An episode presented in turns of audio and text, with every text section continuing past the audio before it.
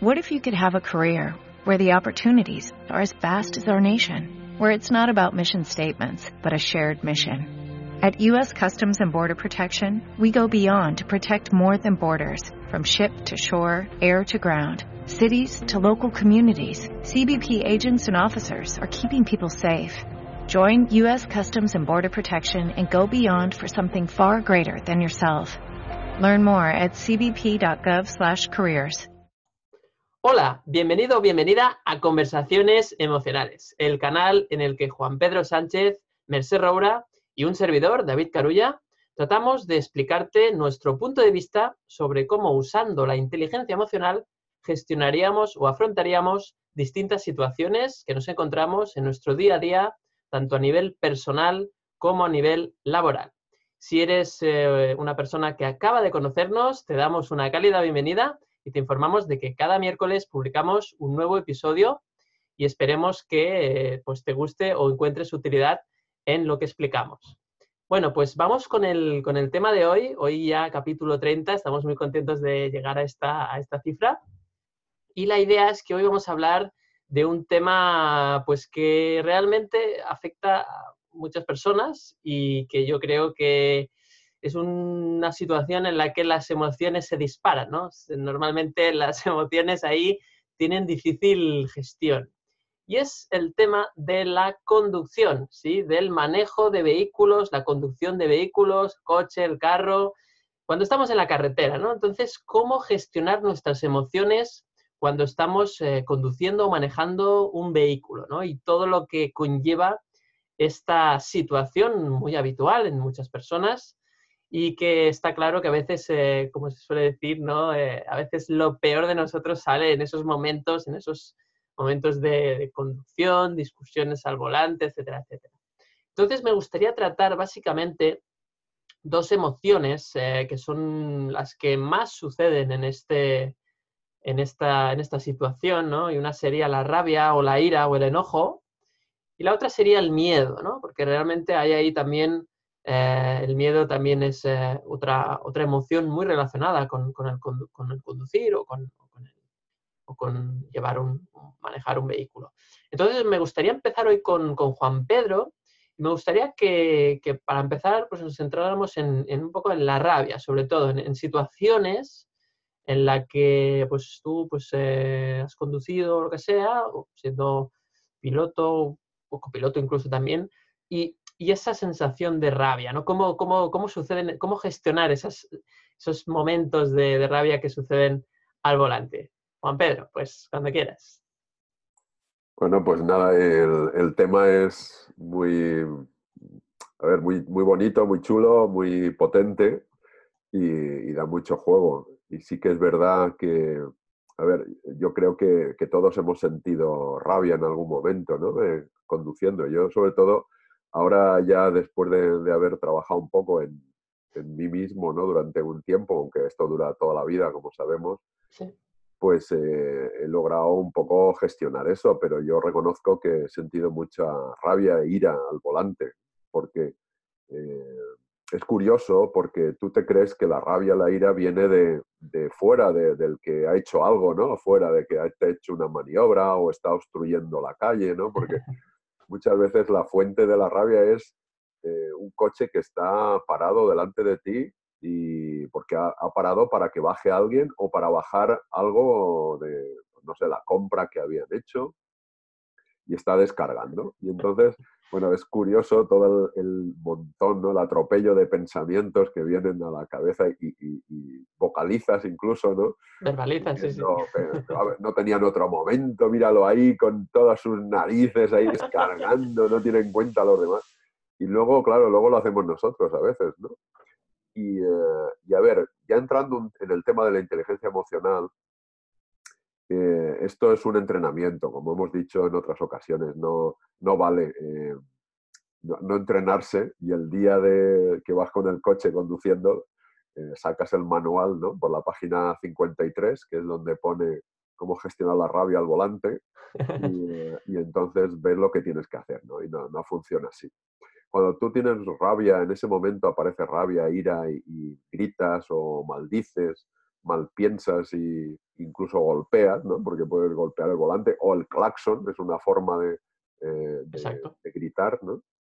De golpear o de, o de quejarte. Llamar la atención, sí, sí. Llamar la atención. Entonces, cuando ha ocurrido eso, ya eh, es como la, la, gota que colma el vaso. ¿eh? Es como pues, un pequeño estímulo del exterior que hace que tú saltes. Si esto ocurre, no, no es por eso, no, no estás saltando por, por, lo que está ocurriendo, es porque llevas mucha ira comprimida, ¿no? O retenida, o presionada, tapada, no gestionada. Y entonces en esos momentos es cuando sale, es cuando le das rienda suelta porque además parece como que el coche, no sé si os pasa a vosotros, es como si el coche fuera un, pues no sé, un, blindaje, ¿no? Como estuviéramos en un... una burbuja, ¿no? Sí, una burbuja, un búnker, como que no nos pueden ah, hacer nada y tú tiras ahí granadas de mano, ¿no? Bombas y, y, no pasa nada, ¿no? Y de hecho, cuando has dicho lo del miedo, pues me he acordado cuando yo hacía eso, tiraba una granada y a veces venían hacia mí a tirarme a granada y entonces me moría de miedo, ¿no? claro, claro.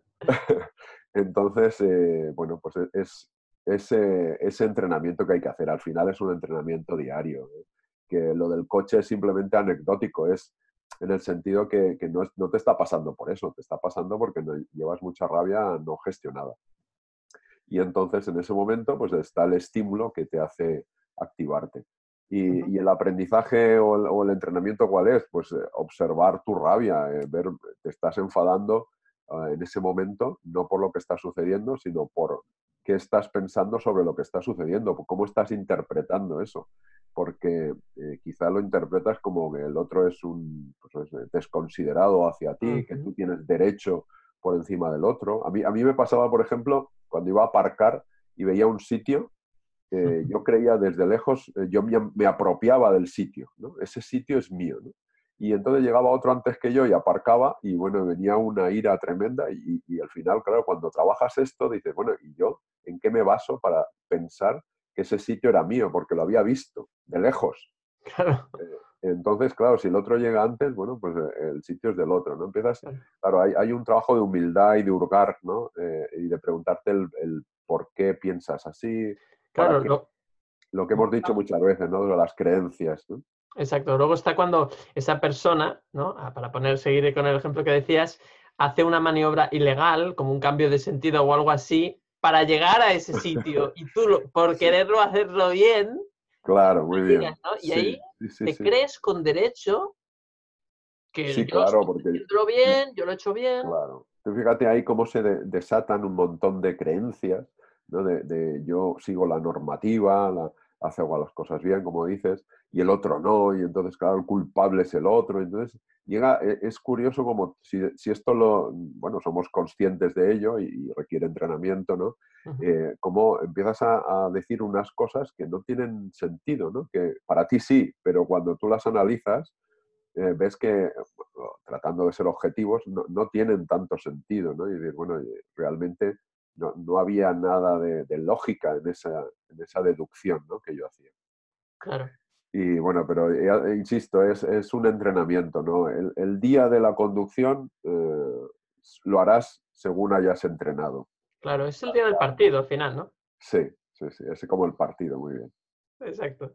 Pues eh, genial esa primera aproximación, Juan Pedro, totalmente de acuerdo ¿no? con esto que, que comentabas. Al final, eh, por mucho que hayas leído, por mucho que hayas escuchado conversaciones emocionales, por ejemplo, eh, cuando te toca a ti salir al campo, salir a, jugar, salir a la carretera en este caso, pues la cosa cambia, ¿no? Y está claro que las personas que mm, no gestionan sus emociones o que la forma que han aprendido o que, saben de gestionarlas es escondiéndolas, pues esa, esa, esa, esa alfombra que está debajo conteniendo todas las emociones no sentidas, al final tiene que salir de alguna forma y, la mejor excusa o, la manera más fácil es aprovechando la mínima, bueno, la mínima situación en la cual el otro parece que no tiene razón o que te ha, incomodado en el volante, entonces para tú expresar, ¿no? Y además, como bien decías, como estamos ahí en la burbuja del vehículo, ¿no?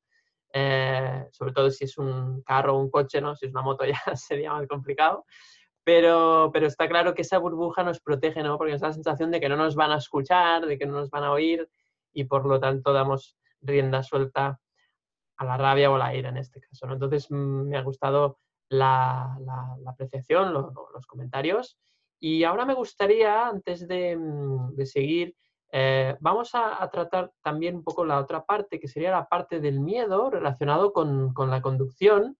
Y me gustaría que Merced pues, nos comentara lo que piensa sobre este tema, ¿no? que seguro que, tiene mucho que aportarnos. Bueno, pues tengo muchísimo que aportar porque esta es una de mis grandes asignaturas pendientes, que, a ver, conducir conduzco, ¿no? Pero no me gusta nada, me pone, me pone fatal. O sea, mm, fijaos que yo lo he hecho poquísimo, poquísimo, porque me pongo tan tensa cuando lo hago que cuando acabo me encuentro fatal, ¿no? Eh, sobre todo por el miedo. Yo me estaba apuntando algunas de las cosas que ha dicho Juan Pedro, me ha parecido muy, muy interesante. Mira, yo creo que cuando conduces, a lo mejor hay personas que no. Yo conozco gente que me dice, a mí conducir me relaja. Yo alucino con ellos, o sea, me quito el sombrero o, lo que sea, porque yo la verdad es que no puedo, porque creo que conducir es como, eh, Juan Pedro hablaba de este entrenamiento, hablabais de este entrenamiento, yo creo que es la prueba, una de las pruebas máximas Em, que te pones, porque estás ahí, estás con un montón de historias alrededor. No es la prueba máxima para saber si mantienes la calma a, la calma a pesar de, la tempestad, digamos, ¿no? Es un poco eh, esa idea. Y a mí, por ejemplo, y, además creo que cada uno, aparte de las creencias, pues tenemos nuestras heridas, ¿no? Y yo creo que depende de tus heridas de la infancia, reaccionas de una forma distinta a conducir o no. Él hablaba de, de siempre mm, me han cogido ese sitio que era mío, mío de propiedad, ¿no? Digamos. Pues, bueno, es que eso, si tienes ahí una herida de injusticia, mm, te va a pasar cada dos por tres hasta que intentes curarte eso y darte cuenta, ¿no? Claro. Yo, por ejemplo, yo que tengo una importante herida de, de rechazo, a mí conducir me ha dado mucho miedo Mm, pero fijaos que yo lo he analizado mucho ¿eh? y, perdón porque siempre voy mucho a mi, a mi tema, pero creo que es lo, que más puedo aportar, ¿no? yo fijaos que, he analizado del derecho y del revés el tema de por qué a mí me, molesta tanto conducir y me da tanto miedo conducir, ¿no? Y he llegado a la conclusión que a pesar de, que haya ese factor que puede haber en, cualquier persona que conduzca con, un poco de bueno, pues de ganas de no ir matando ni morir en el intento, ¿no? Con, un poco de prudencia, sabiendo que el volante y que el coche también es un arma, ¿no? Que creo que lo tenemos que tener presente. Para mí es un miedo escénico, fijaos, ¿eh? Es un miedo de rechazo, de mm, lo haré bien, estaré a la altura, me meto en el ruedo, me meto en la circulación con muchísimos otros conductores y conductoras, con un montón de coches, eh, ¿qué voy a hacer? Porque yo soy, yo era, yo era, perdón, yo era la torpe, la que a ver si lo hace bien, a ver si llega, a ver si consigue el resultado. Y como yo siempre me he puesto a prueba y, me acuerdo una vez que alguien me dijo, tienes que hacer yoga porque te irá muy bien, porque con lo histérica que eres, ¿no? Y mucho que eres. Y sí, sí, así. Buenos amigos, buenos amigos. Grandes, grandes personas. No, no, la intención era buena. y yo le dije, no, porque es que primero, me van a obligar a relajarme y yo cuando me obligo, o sea, no voy a poder relajarme. Y luego es que yo me pondré a hacer yoga y tendré que ser la mejor yogi. O sea, tendré que mm, ser fantástica. Hay mucha exigencia, mucha presión ahí, ¿no? La autoexigencia, como bien dices, esa presión me lleva a ponerme al volante y tener que hacerlo fantástico, porque empiezo a pensar que el que está atrás está pensando, mira, está pisando huevos, ¿no? El, pero al mismo tiempo estar pendiente de, bueno, ya sabéis que es conducir, ¿no? Que es una sincronización perfecta. Y yo no soy yo no soy de, la teoría de las inteligencias múltiples, pues yo hay algunas de esas inteligencias que, no poseo o que no tengo desarrolladas, ¿no? Para decirlo. Mejor dicho, sí. Em, sí, la, espacial, por ejemplo, no la tengo, ¿no? Y, em, o sea, em, me costó muchísimo integrar eh, todo y luego mirar, ¿no? Porque es aquello de estás mirándote los pies y al final te das con la pared, ¿no? Y la verdad es que tengo ese miedo escénico y me ha costado mucho. Y luego Em, no lo he hecho bien, hay cosas que no he hecho bien, porque para aprender a hacerlo, pues me he intentado siempre, por, precisamente por miedo, rodearme de personas que fueran a mi lado. Y, y como también soy de rabia, el otro tema que tú muy bien abordabas, em, pues he soltado mi rabia, pero con el de al lado que también ha soltado mm, su rabia, ¿no? Y no hay nada peor que tener miedo conduciendo y además mm, tener una discusión cuando estás al volante, con lo que ha sido un desastre. Dicho todo esto, por una de esas maravillosas sincronicidades del destino, me saqué el carnet a la primera. Vaya. Curioso, ¿no? Nunca en mi vida he conducido igual de bien que el día que hice el examen no sé por qué, o sea, tenía a los dioses de mi parte, pero la verdad es que tuve mucha suerte, mm, hice un buen examen, pero incluso la, profesora, mi profesora que iba, me dijo, nunca en la vida ah, te he visto conducir así y dudo que vuelvas a conducir de esa forma. No sé exactamente por qué. Qué confianza. Sí, sí, enrollada también. Amparo, un beso. pero ya hace un montón de tiempo, ¿no? Se me pues ocurre, Dime, dime. No, que se me ocurre que quizás el próximo capítulo de conversaciones emocionales lo podríamos hacer al volante de tu vehículo y, Juan Pedro y yo detrás. ¿Qué te parece? No, es que sí, sí. Mm, y yo pienso, fijaos, que, la vida me, hizo aprobar la primera para, porque sabe que eso me ayudaría, si me pongo al volante, pues a intentar cerrar eh, esa, esa especie de herida de de ponerme ante el público, digamos, ¿no? Aunque es una persona que luego se ha puesto muchísimo ante el público, que ha trabajado eh, en medios de comunicación y tal, pero, mm, pero en ese terreno lo tengo dominado, ¿no? Digamos, bueno, dominado, siempre estás aprendiendo, pero es un tema que, que, que al menos por lo que he aprendido, por la experiencia que tengo, ¿no? Pero el tema del coche, la verdad es que, que me, cuenta, me cuesta y, y contadas ocasiones, porque es que lo paso tan mal lo pasó tan mal que, mm, que, al final, pues no, pero bueno, es un tema que tengo pendiente mm, hacerlo más y meterme en el meollo, digamos. Puede ser un propósito de 2019, ahora que acabamos de empezar el año. Eh, bueno, era, lo era propósito desde 2018, eh, también os lo digo. Bueno, eso, eso lo vamos a cortar. no, lo vamos a decir. yo, de hecho, yo, una, un apunte, eh, en 2018 al empezar escribí escribió un artículo que se titulaba Mi lista de miedos, ¿no? Y, la verdad, y, proponía hacerte una lista de miedos y ir enfrentándote a ellos. Es un tema que, es un tema que propongo en general, ¿no? Poco a poco, ¿eh? empezar por los más facilones, digamos. Y la verdad es que mm, estoy muy contenta con mi lista de miedos, pero este es uno de los que ha quedado pendiente. Igual es que también era muy exigente la lista, o que lo he dejado. Seguramente, conociéndote seguramente. Pero bueno, sí, lo tengo, lo tengo ahí pendiente, ponerme más en el coche y superar eso, ¿no? Pues eh, muy bien, Merced. Gracias, como siempre, por, explicar tu, visión y, por desnudarte, porque al final siempre nos obsequias, nos regalas experiencias personales, eh, íntimas a veces también. Y, quiero que esto ayude a muchas personas que, están viviendo pues, la misma situación que, que, nosotros o que tú en este caso también. Y yo creo que eso es bueno, ¿no? El hecho de hacerlo público y pues gracias también por tu valentía, Merced. Yo respecto a lo que hemos comentado, hemos hablado de la rabia, también del miedo. Em, me gustaría ahora también hablar de la rabia, luego iremos cambiando. Pero respecto a la rabia, yo recuerdo una situación específica que me hacía mucha rabia, eh, como las que decía Juan Pedro, pero había una en concreto que para mí era el, botón automático, ¿no? De que cuando sucedía eso, la rabia era incontrolable, ¿no? Hasta límites insospechados, ¿no?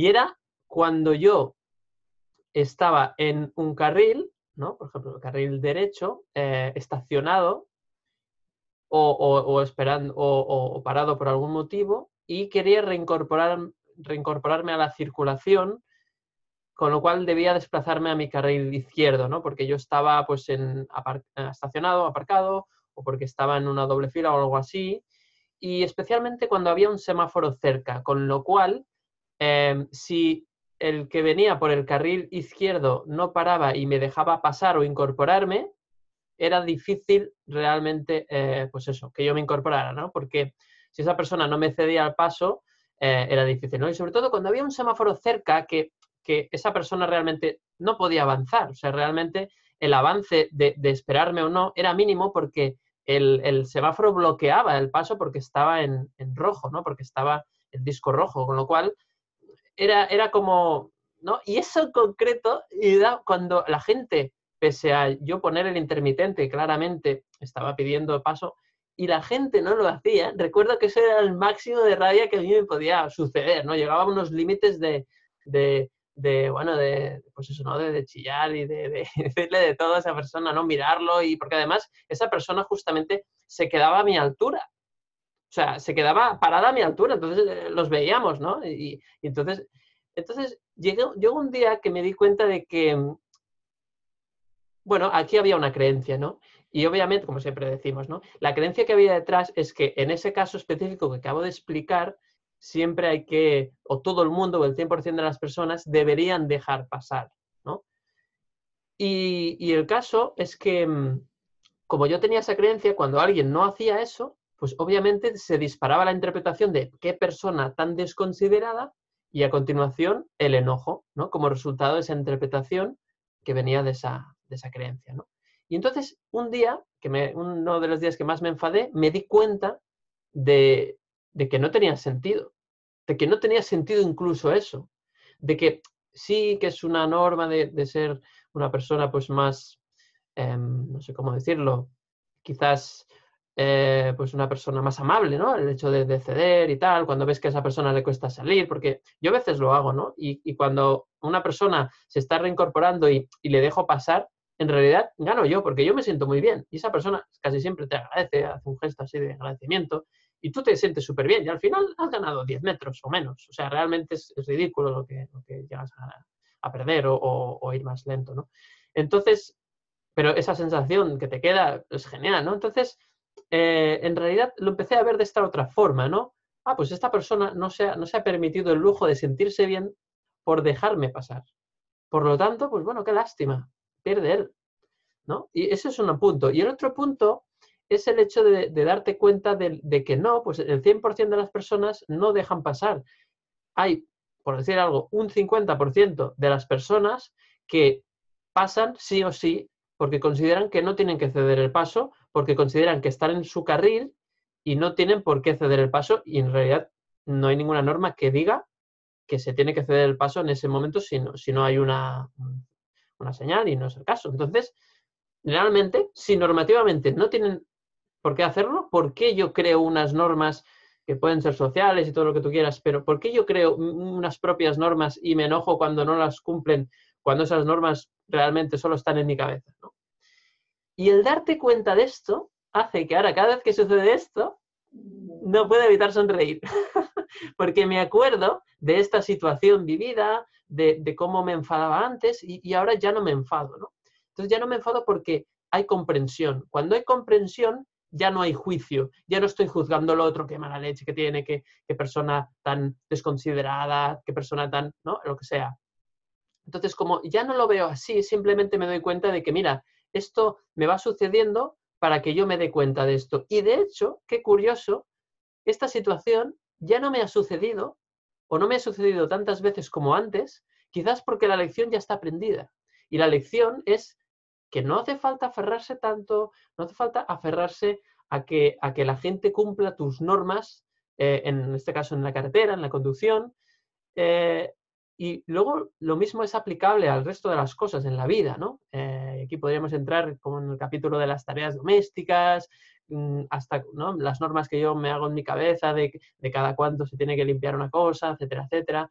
Entonces, al final te das cuenta que la rabia es la, para mí es la, la forma más clara de ver la creencia que todavía tienes que ampliar, ¿no? Y en lugar de que sea que el 100% de las personas tienen que hacerte el paso en esa situación, pues no, pues que el 50%. Entonces, cuando dices el 50%, abres la posibilidad a que haya 50 de cada 100 personas que no te cedan el paso y por lo tanto, como tú ya aceptas eso, lo, ves como, como, una posibilidad real, pues ya no te enojas, ya no te enganchas.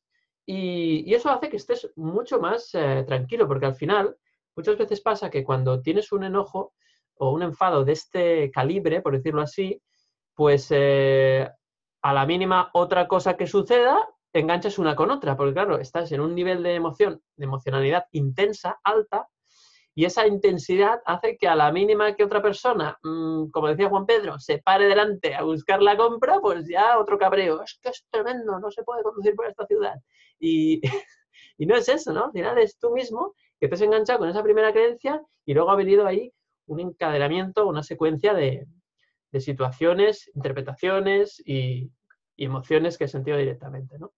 Entonces, en ese sentido, pues, em, bueno, pues eso es un poco lo que quería comentar respecto a la rabia, ¿no? Que al final eh, debemos de saber usar esa rabia para ver qué creencias realmente no tienen sentido o, o, simplemente nos las nos somos, son nuestras, las tenemos en nuestra cabeza, las hemos creado nosotros y por lo tanto abrir esas creencias y así seguramente la conducción será mucho más agradable, ¿no? No sé si tanto como el placer, como decía, como decía esa persona que conocía Merced, pero sí al menos será mucho más agradable, porque está claro que cuando tú estás sereno conduciendo, cometes menos errores. Y, eso es, es, importantísimo para tu seguridad y la de las otras personas. Así que creo que la inteligencia emocional aplicada a la conducción es algo súper interesante que tal vez pues, las autoescuelas pues, podrían, podrían eh, llamarnos y, podríamos dar alguna clase o alguna cosa. Creo que les gustaría, que sería interesante. Mm, y, bueno, Juan Pedro, ahora me gustaría saber un poco lo que opinas respecto, bueno, si quieres comentar algo de lo que me has dicho, y también me gustaría saber la parte del miedo, a ver si ahí dar un poquito más sobre esto. Sí, a ver, yo escuchando a, los dos, a, lo que decía Merced también de las heridas, ¿no? Que el tema de la injusticia, por ejemplo, que te ibas a encontrar pues, situaciones muy frecuentes, ¿no? De, como el caso del aparcamiento, ¿no? o escuchándote a ti, que también a mí también me pasaba esto, ¿no? De, ceder el paso, no, no, cuando no me dejaban ceder el paso, pues me, enfadaba porque yo, yo sí que lo hubiera hecho y bueno, rollos que nos montamos.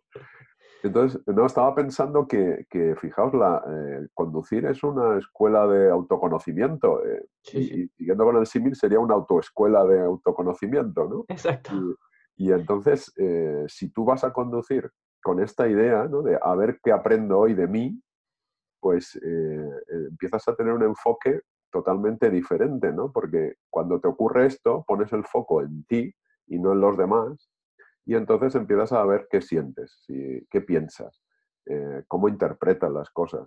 Incluso, hombre, ahí es difícil llevar una libreta y apuntar, ¿no? Sí, no, mejor que no. Pero sí que sería, bueno, pues cuando paremos y bajemos del coche, sí que sería bueno apuntar algunas de las cosas que, nos ha sucedido. Yo hubo una época, antes de, y ya hablo un poco sobre lo que decías del miedo, hubo una época que hice un ejercicio que aprendí en un taller eh, con un colega, un psicólogo eh, muy, eh, bueno, que a mí me encanta, ¿no? que es Eduardo Jauregui, que está especializado en el sentido del humor, en el trabajo. Y, y, una temporada que llevaba en el coche una nariz de payaso. Y, lo recomiendo a, todo el mundo que nos escuche, si quiere, porque, a ver, ya no es por, hacer el payaso en el buen sentido, sino eh, porque es una forma de desengrasar eh, el mal humor, ¿vale?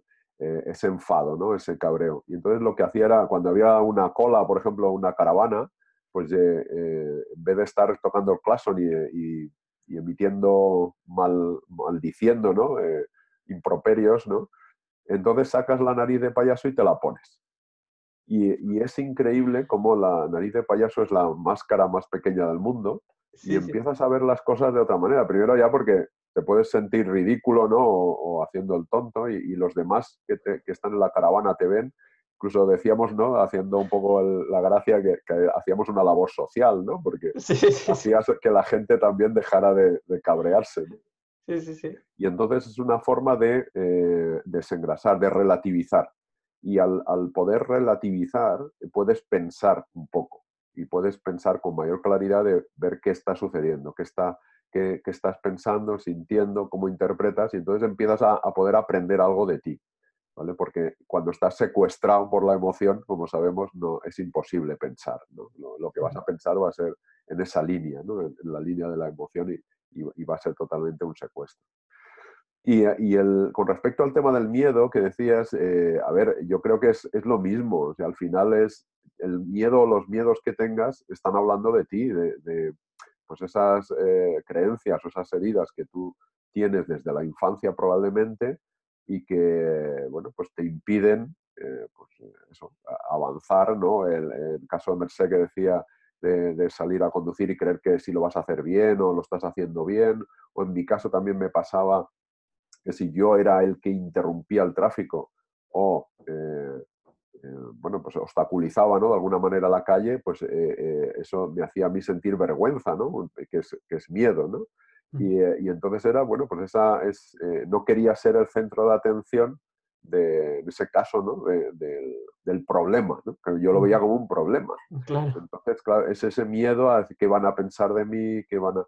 Pues es lo mismo, al final es, a ver, este miedo que está, está hablando de mí, pues está diciéndome, pues eso, que tengo una herida de vergüenza, ¿no? De, que creo que estoy haciendo algo malo porque estoy incumpliendo una norma y estoy obstaculizando y al final pues no son más que creencias, como lo que tú decías, David, de, de creer que te tienen que ceder el paso. Pues lo mismo, creer que te tienen que ceder el paso que creer que no tienes tú que obstaculizar.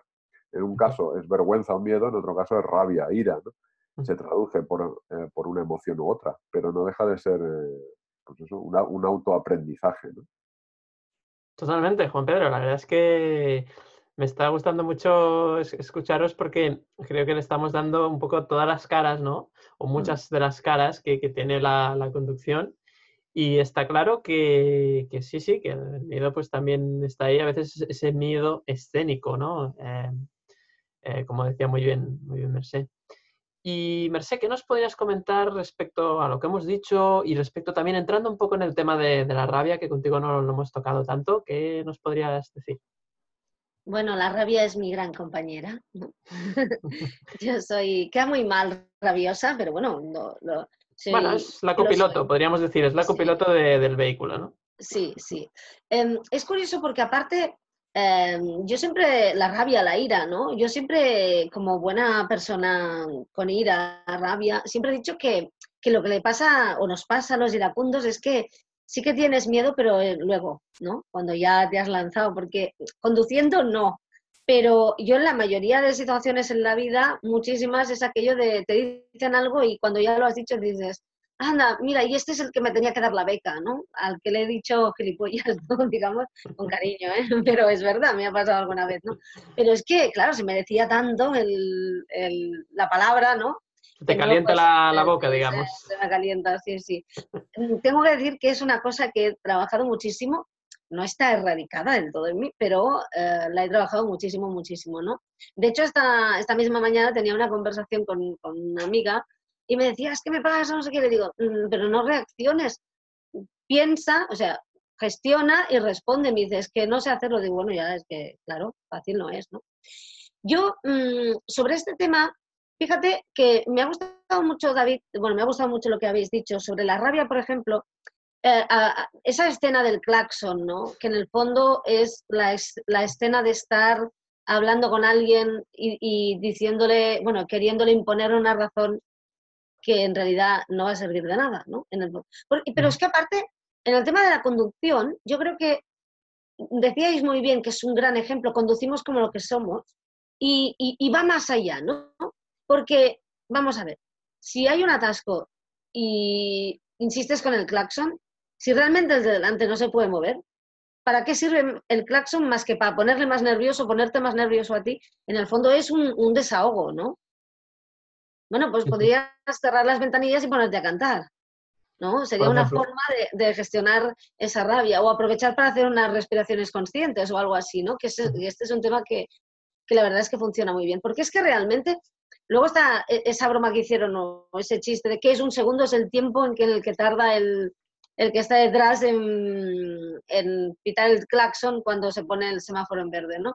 Eh, sí, porque tenemos mucha prisa, tenemos mucha prisa para no sé qué en realidad, ¿no?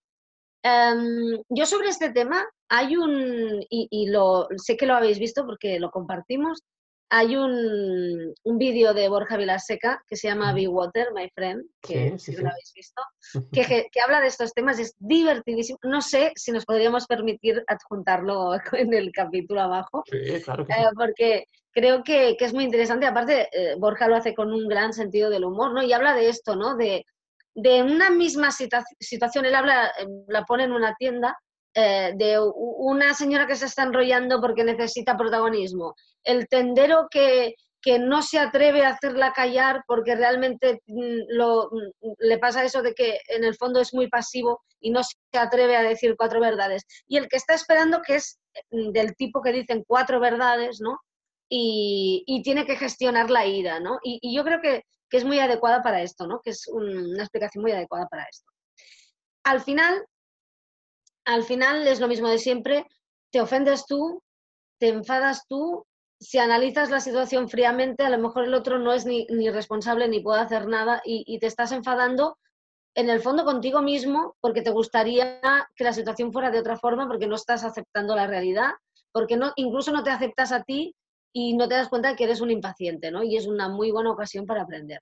Y curiosamente, sobre el ejemplo que has puesto tú, David, de la incorporación mm. al carril, ¿no?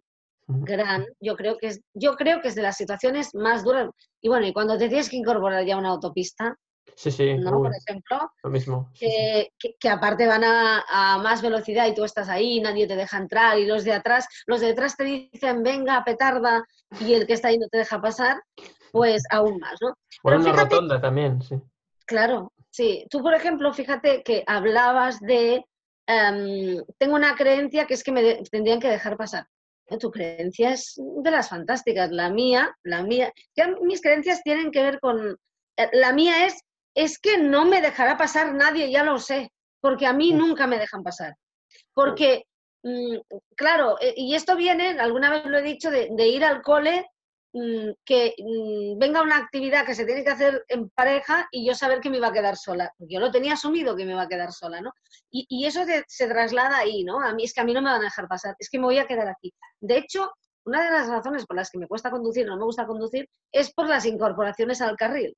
Porque tengo la sensación de que me voy a quedar ahí parada, como decía Juan Pedro, mm, va a haber una unidad móvil de Telecinco, Antena 3, diciendo hay un coche parado, obstaculizando el tráfico.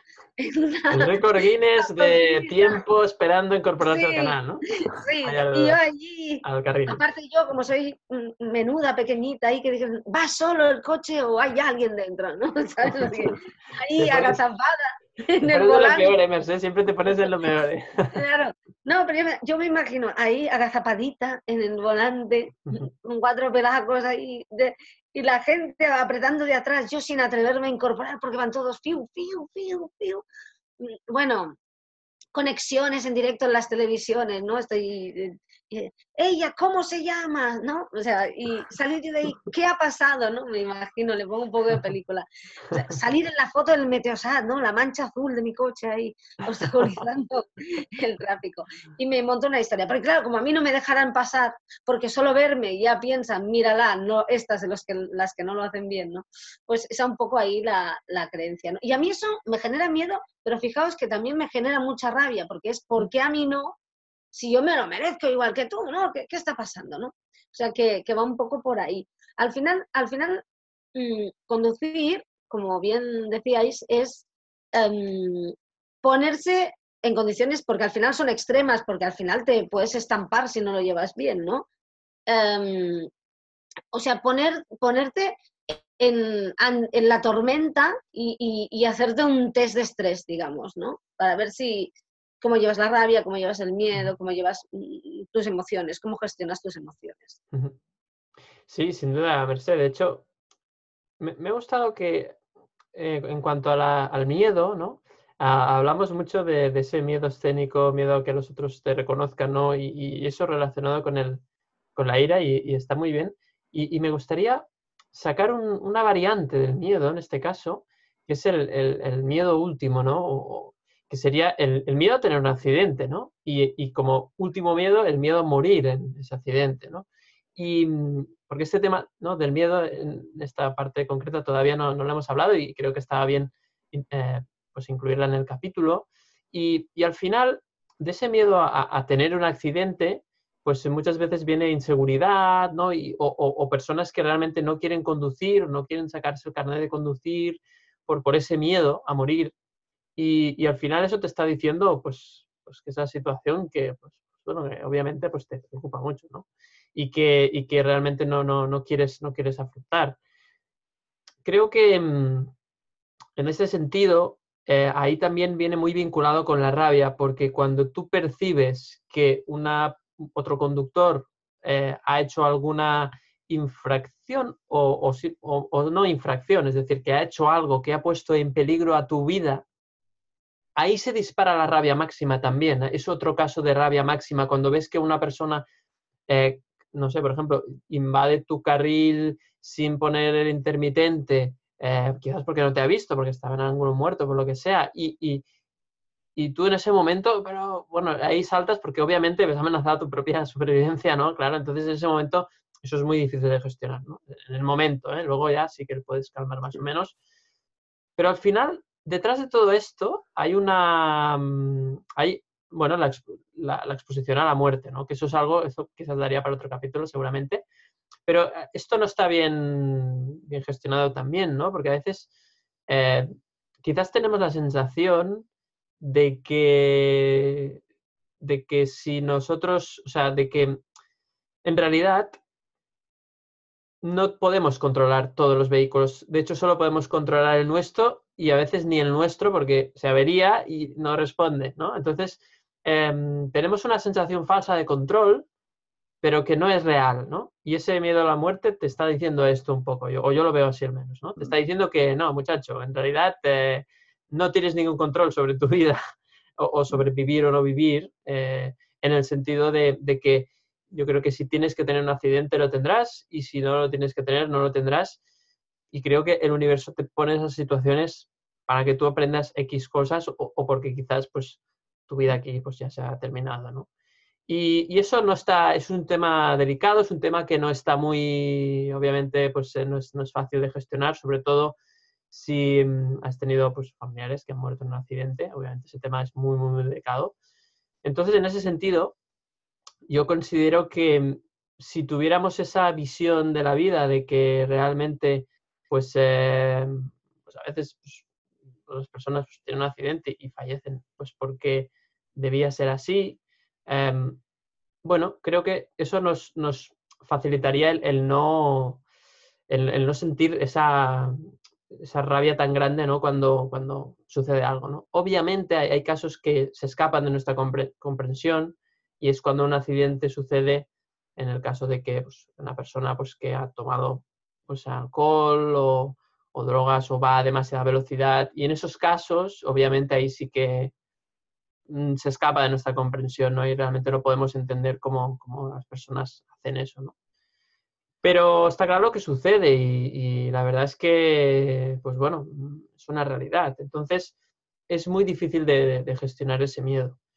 Yo creo que, y eso es una opinión, obviamente, que mm, lo digo, ¿no? Porque cuando tiene que pasar, pasa y cuando no, no. Y lo digo porque eh, hay veces que yo tengo esa sensación, ¿no? De que no suceden más accidentes porque Dios no quiere, eh, independientemente si Dios eh, lo llamamos como, o sea, desde el punto de vista religioso o no religioso, universo, vida, energía, la creencia que tenga cada persona. Em, creo que, que, hay veces que yo he visto situaciones que no puede ser que no haya tenido esa persona un accidente haciendo lo que hacía o yo qué sé, un, yo recuerdo un, un, un palet de, madera, unas maderas que cayeron de un vehículo y de una pequeña camioneta y, entonces eh, las maderas tenían dos clavos, ¿no?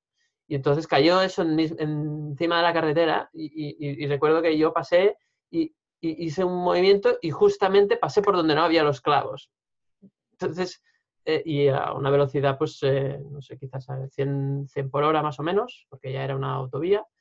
Mm, y, era una velocidad pues, reglamentaria, pero que, que, si hubiese encontrado los clavos en ese momento, pues no sé qué hubiese pasado, o sea, porque venían coches detrás, había varios carriles, entonces a veces tienes la sensación de que, de que las cosas, eh, pues, mm, no sé, no, no, no, no creo mucho en las casualidades, ¿no? Creo en las causalidades, como siempre decimos, y no sé cómo veis este tema de, ese miedo, ¿no? Desde ese punto de vista. Sí, yo creo que, tiene que ver con esto que decías, del control, ¿no? de la necesidad de control, de controlarlo todo. Y, yo creo que ahí, es, ahí nos está dando un mensaje la, la vida, es, es, aprender esa capacidad que hemos dicho muchas veces de, de aprender a aceptar y a soltar, eh, en el sentido de que, bueno, pues dejar que fluya los acontecimientos como están ocurriendo porque no, tienes, no tenemos ningún control. Entonces, bueno, hasta donde llegue tu, tu capacidad de actuar, ¿no? Pero, pero no, no, te está demostrando que lo que tú decías, David, ¿no? que no tenemos el control que, que pensamos que tenemos, que, es más una sensación, pero no es un control real.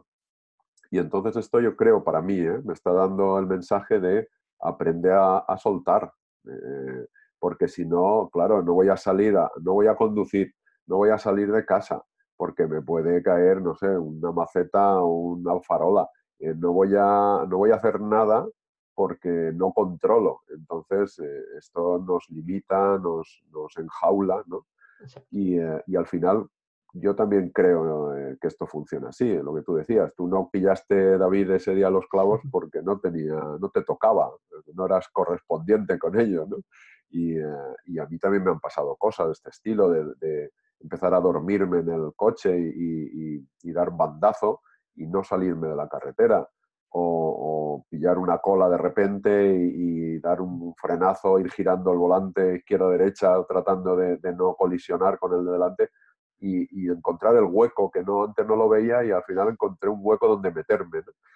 Pues estas cosas eh, son las que yo creo que, aparte de que el susto no te lo quita nadie, por supuesto, pero luego, bueno, pues respiras profundamente y, vas calmándote pero yo creo que el mensaje es ese, aprende a, a soltar, a aceptar a soltar y, cuanto más conscientes seamos y más atentos al momento presente, no, no, estar despistados, eh, pues, pues mejor quizá nos, nos, vaya, pero en el sentido de, de aprender a, bueno, pues lo que me tenga que pasar me va a pasar, quiera yo o no quiera. Entonces, bueno, ya sé que no es fácil, ¿eh? esto es todo una, una hay toda una vida ¿no? para aprender esto, pero es, es ese camino, creo yo, el de aprender a aceptar, que es, no es más ni menos que, soltar, en el sentido de no aferrarte ni a que algo no ocurra ni a que algo deje de, ocurrir, sino pues bueno, pues fluir un poco con, la vida, ¿no? Lo decía Mercedes el ejemplo de, oye, puedes eh, gritar, tocar el claxon o subir las ventanillas y cantar, ¿no?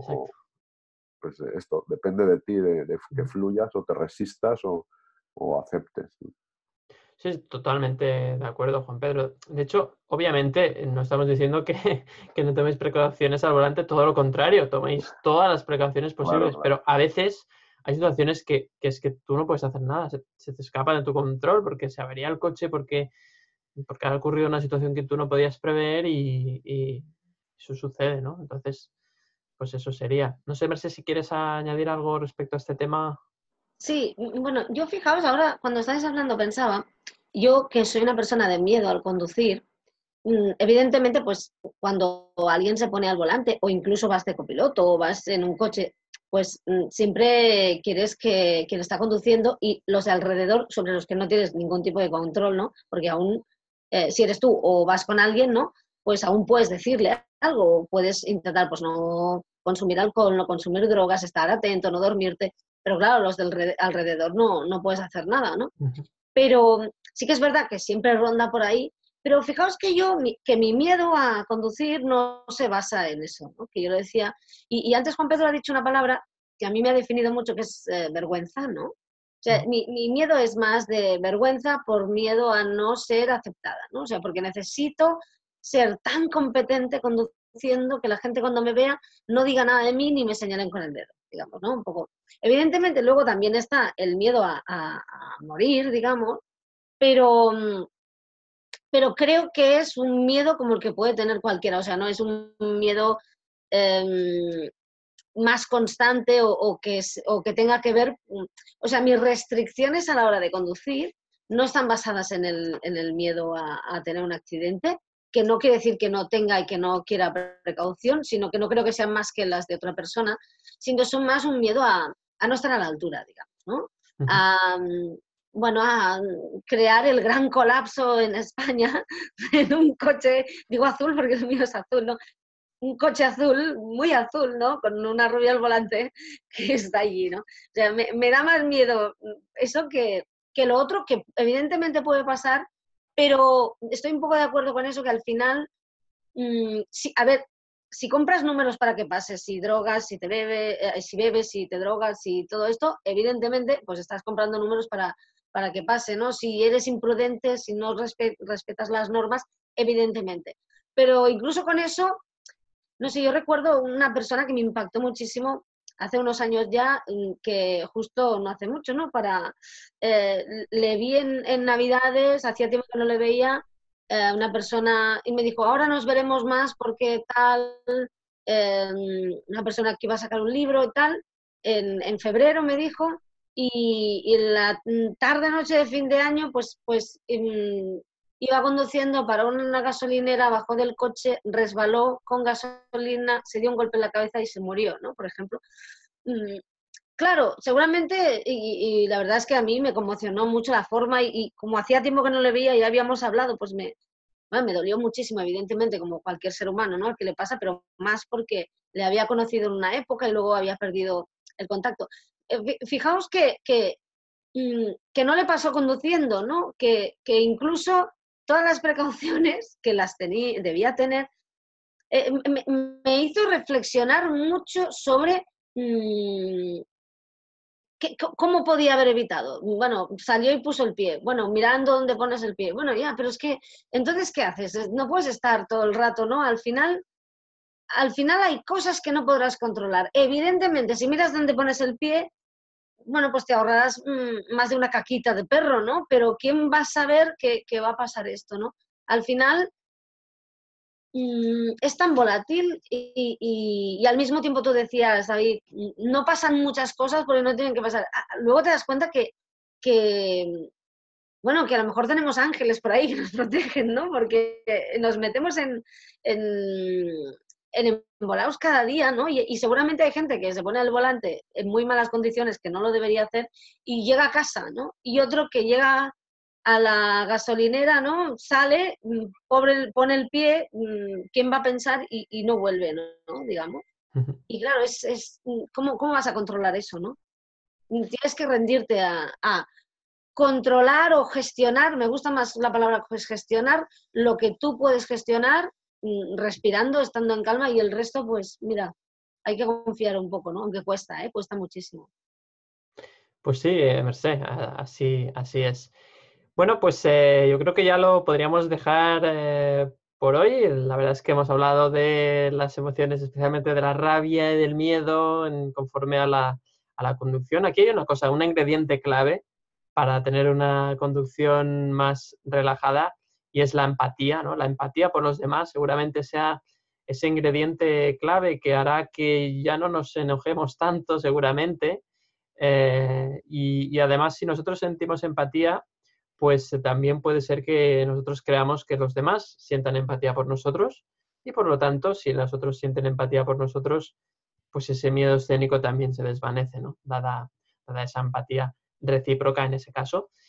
Y bueno, la verdad es que no hemos hablado de otras emociones, ¿no? Quizás en el volante también se puede encontrar el amor, no lo sé. a veces quizás, ¿no? Puedes encontrar el amor ahí en el, el vehículo de al lado en un semáforo, puede ser. no hemos hablado de esta, de esta emoción en ese sentido. Pero bueno, de momento lo, lo, dejamos aquí. Yo creo que hemos tratado muchos puntos de vista. Creo que puede ser interesante. Creo que al final, eh, un poco como conclusión, la conducción o el manejo de, de vehículo, de los vehículos, de los coches, de los carros, creo que puede ser una gran escuela emocional o autoescuela emocional, como proponía Juan Pedro y, nos sirve un poco pues para observar nuestras propias creencias y, cómo nos disparan esas emociones. Entonces creo que, es una gran fuente de, autoaprendizaje y, tomamos nota de esa, de esa recomendación que decía, que decía Juan Pedro de eh, anotar, ¿no? Una vez parado el, coche, ¿no? Eh, pues anotar un poco las emociones, lo que hemos sentido, ¿no? qué nos ha ocurrido para comprendernos mucho mejor. Y nada, pues eh, nos despedimos ya. Eh, Juan Pedro, gracias como siempre por aportarnos tu sabiduría y conocimiento. No sé si quieres dar alguna, alguna cosa más. No, nada, agradecer también a vosotros porque yo siempre, bueno, pues aprendo mucho con, cosas que me siento identificado y otras que pues, no había pensado en, eso y, aportáis ideas también que, me sirven. Y nada, bueno, lo que decías de la empatía, practicar la empatía, eh, lo que pasa es que para practicar la empatía con los demás hay que empezar por uno mismo, entonces hay que comprenderse y bueno, pues como recomendaciones, pues no sé, respirar profundamente, practicar la respiración abdominal cuando estás en, una situación difícil y eh, bueno, pues este, ponerte eh, música, cantar, que decía Merced, o, ponerte un audiolibro y, estás escuchando. Vamos a aprovechar el tiempo si estás en una caravana, por ejemplo. Exacto. Y llevar la nariz de payaso también a mano. Sí, la nariz, yo esto os recomiendo, es una experiencia, bueno, única. Yo lo voy a hacer, te prometo, Juan Pedro, que lo voy a hacer y te voy a contar qué tal. Muy bien. Gracias, Juan Pedro. Y Merced, ¿nos quieres decir algunas últimas palabras? También, como siempre, agradecerte tu, exposición y, todo lo que, lo que nos cuentas y que mucho, todo lo mucho que nos aportas. No sé. Bueno, pues yo gracias a vosotros también, ya lo sabéis que aprendo muchísimo. Y a mí es que me encantaría ver a Juan Pedro enfadado. porque no lo he visto nunca, porque no, te, gustaría. No, porque, porque, bueno, porque Juan Pedro es de esos que no se enfadan nunca y cuando se enfadan, mm, ¿no? Mm, a ver, Juan Pedro, yo ya te he dicho, más pullitas de vez en cuando, como hacemos David y yo, no tienes que concentrarlo tanto. No, me encantaría, no, evidentemente es una broma, ¿no? Pero eh, cuando estaba hablando antes estaba pensando, ¿cómo es Juan Pedro enfadado? Porque es un hombre con un autocontrol, o sea, una capacidad de escuchar, empatía, que me lo imaginaba ahí y pensaba, ¿cómo debe ser cuando se enfada, ¿no? Y bueno, está bien. Eh, enfadarse tampoco es malo, ¿eh? O sea, eh, porque está, es decir... hay que saber enfadarse. Claro, hay que saber, pero sobre todo reconocer, o sea, darte cuenta que te estás enfadando, preguntarte por qué, lo que decíais, comprender de dónde viene, darte cuenta de que no es ese que te acaba de cruzar, sino que en el fondo eres tú que llevas algo latente, aprender que, y al menos aprender a usar el enfado, ¿no? Para, para, luego saber enfadarse y saber gestionarlo, ¿no? Eso es un poco, o sea, que todo esto es fantástico porque pero si aprovechamos la oportunidad que nos está brindando el reconocer nuestras emociones eh, cuando estamos conduciendo, ¿no? Un poco, esa era la, idea. Pues fantástico, Mercé. Muchas gracias, como te decía, por, un poco resumir eh, con esta frase lo que es el, lo que hemos visto en el, en el capítulo de hoy.